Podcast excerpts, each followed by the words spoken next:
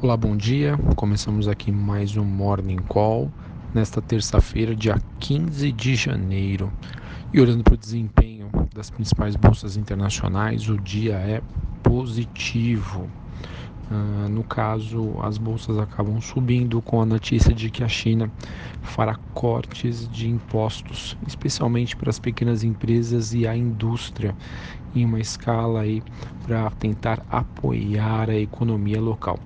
Os sinais de uma possível desaceleração da economia chinesa têm levado os mercados ao redor do mundo a se postarem com mais cautela neste início de 2009 e com essa notícia acaba trazendo aí um fôlego adicional para o investidor.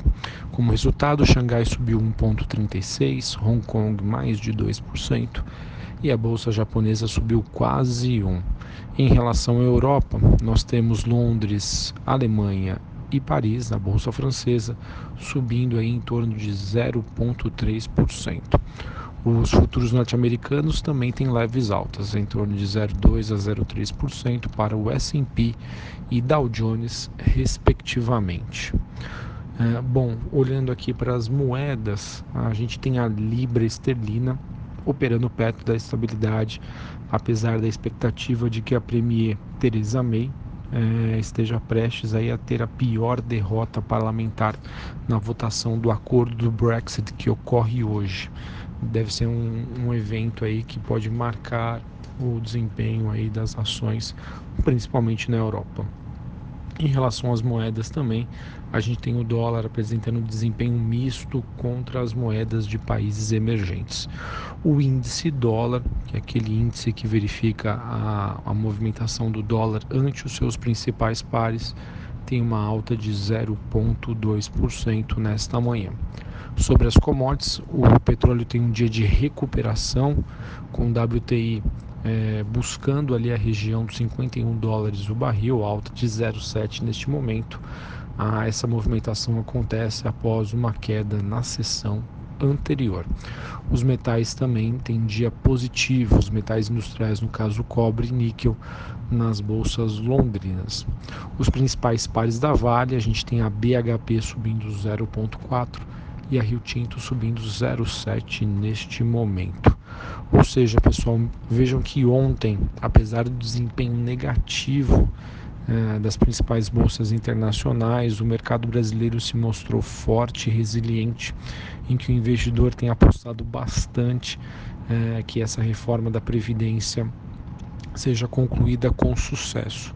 E o noticiário ontem de que a mesma poderia ser mais rígida animou os investidores que resolveram ir, ir às compras na sessão anterior.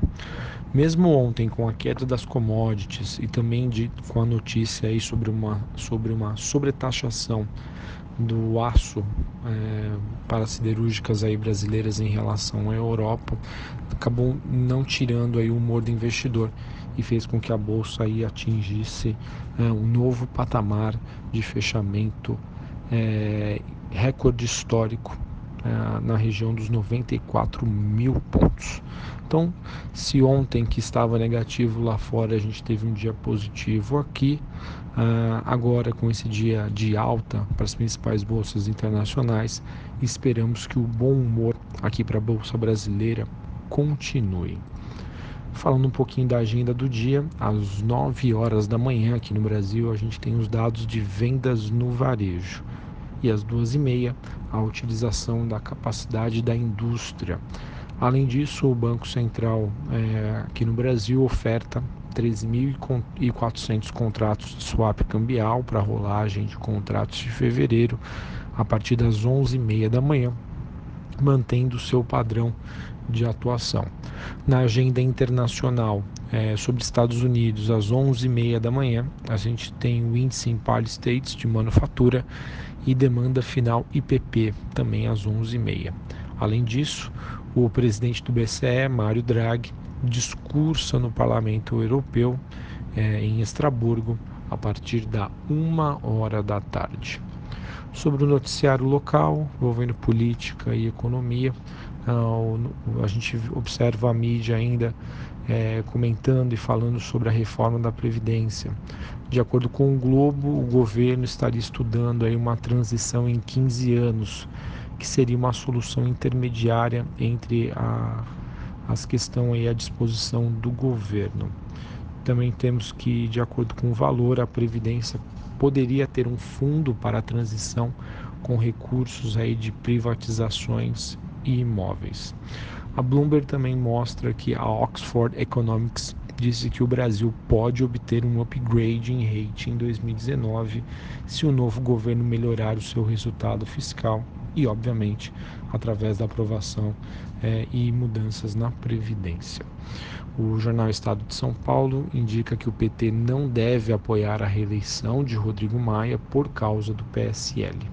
E além disso, de acordo com o Globo, o governo estaria tentando convencer a União Europeia a não sobretaxar o aço brasileiro.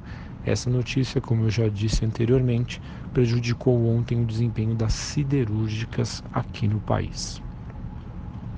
Bom, para a gente finalizar falando aí sobre os destaques corporativos, é, não vejo aqui nenhuma notícia aí que possa aí fazer preço poucos destaques, o noticiário corporativo aí bastante escasso, é, mas é, o que a gente comenta aqui é que a Petrobras é, deve retomar aí o programa de desinvestimento após a decisão de Toffoli, que foi é, divulgada no último sábado, dia 12. Além disso, a petroleira manifestou interesse em ser operadora de três blocos na sexta rodada do pré-sal a empresa que informou que teria interesse em ser operadora com 30% de participação.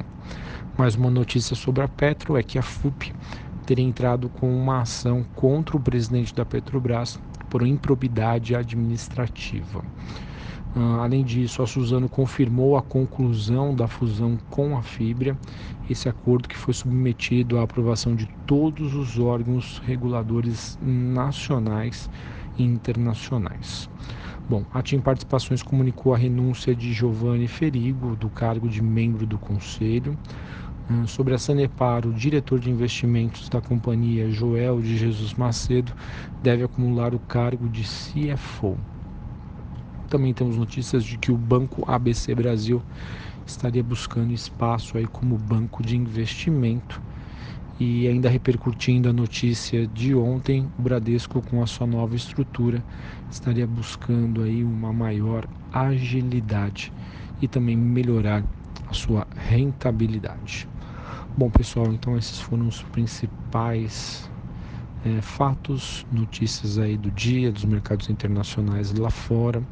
A, a bolsa brasileira que continua aí batendo recorde atrás de recorde e vamos ver se com um bom humor lá fora ah, isso fortaleça as empresas, principalmente ligadas a commodities aqui no, na nossa bolsa e que ela consiga hoje aí, quem sabe, mais um recorde de fechamento. Um abraço a todos, um bom pregão para vocês. Eu sou Felipe Vilegas.